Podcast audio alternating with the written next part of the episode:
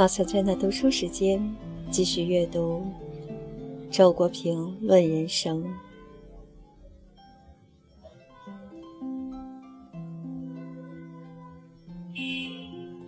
十二，亲近自然。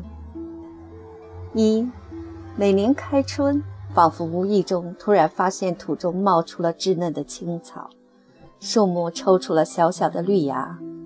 那时候会有一种多么纯净的喜悦心情。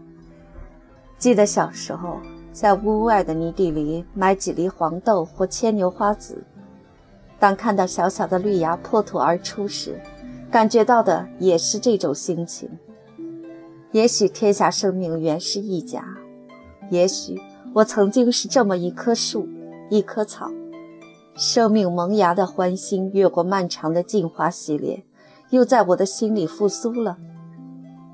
唉，人的心，进化的最高产物，世上最复杂的东西，在这小小的绿芽面前，才恢复了片刻的纯净。二，现在我们与土地的接触越来越少了，砖、水泥、钢铁。塑料和各种新型建筑材料把我们包围了起来。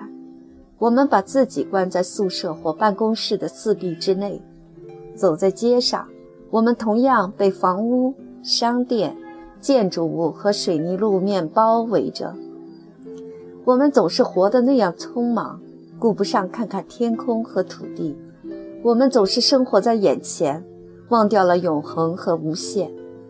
我们已经不再懂得土地的痛苦和渴望，不再能欣赏土地的悲壮和美丽。这熟悉的家、街道、城市，这熙熙攘攘的人群，有时候我会突然感到多么陌生，多么不真实。我思念被这一切覆盖着的永恒的土地，思念一切生命的原始的家乡。三，一个人的童年最好是在乡村度过。一切的生命，包括植物、动物、人，归根到底来自土地，生于土地，最后又归于土地。上帝对亚当说：“你是用尘土造的，你还要归于尘土。”在乡村，那刚来自土地的生命。仍能贴近土地，从土地汲取营养。童年是生命蓬勃生长的时期，而乡村为他提供了充满同样蓬勃生长的生命的环境。农村孩子的生命不孤单，他有许多同伴，他与树、草、野兔、家畜、昆虫进行着无声的谈话。他本能地感到自己属于大自然的生命共同体。相比之下，城里孩子的生命就十分孤单，远离了土地和土地上丰富的生命，与大自然的生命共同体断了联系。在一定意义上，城里孩子是没有童年的。四，土地是洁净的，它接纳一切自然的污物，包括动物的粪便和尸体，使之重归洁净。真正肮脏的是他不肯接纳的东西，人类的工业废物。五，在灯红酒绿的都市里，觅得一粒柳芽儿，一朵野花，一刻清静，人会由衷的快乐。在杳无人烟的荒野上，发现一星灯火，一缕炊烟，一点人迹，人也会由衷的快乐。自然和文明，人皆需要，二者不可缺一。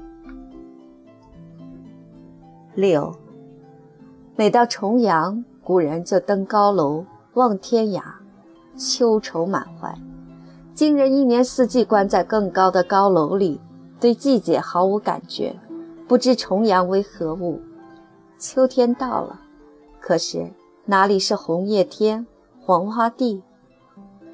在我们的世界里，甚至已经没有了天和地，我们已经自我放逐于自然和季节。七，现代人只能从一杯新茶中品味春天的田野。八，旅游业发展到哪里，就败坏了哪里的自然风景。我寻找一个僻静的角落，却发现到处都是广告喇叭、商业性娱乐设施和凑热闹的人群。九，久住城市，偶尔来到僻静的山谷湖畔，面对连绵起伏的山和浩渺无际的水，会感到一种解脱和自由。然而，我想，倘若在此定居，与世隔绝，心境也许就会变化。尽管看到的还是同样的山水景物，所感到的却不是自由，而是限制了。人及其产品把我和自然隔离开来了，这是一种寂寞；千古如斯的自然把我和历史隔离开来了，这是又一种寂寞。前者是生命本身的寂寞，后者是野心的寂寞。那种两相权衡、终于承受不了前一种寂寞的人，最后会选择归隐。现代人对两种寂寞都体味甚浅。又都急于逃避，旅游业因之兴旺。十，游览名胜，我往往记不住地名和典故。我为我的坏记性找到了一条好理由。我是一个直接面对自然和生命的人。相对于自然，地理不过是细节；相对于生命，历史不过是细节。十一。我相信，终年生活在大自然中的人，是会对一草一木产生感情的。他会与他们熟识、交谈，会惦记和关心他们。大自然使人活得更真实，也更本质。